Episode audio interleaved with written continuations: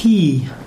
Qi, manchmal auch ausgesprochen Qi, ist ein der chinesische Begriff für Lebensenergie. Qi kann übersetzt werden als Energie, als Fluidum, als Atem, als Lebensenergie, Bioenergie, als Od, als Odkraft oder auch als Orgon. Qi ist ein zentraler Begriff des Daoismus. Qi kann tatsächlich auch physische Luft bedeuten, kann auch physischer Atem bedeuten. Qi kann auch Hauch, Dampf bedeuten. Qi bedeutet aber auch Temperament, Kraft, Atmosphäre. Heutzutage wird Qi meistens, meistens übersetzt mit Energie, Lebensenergie.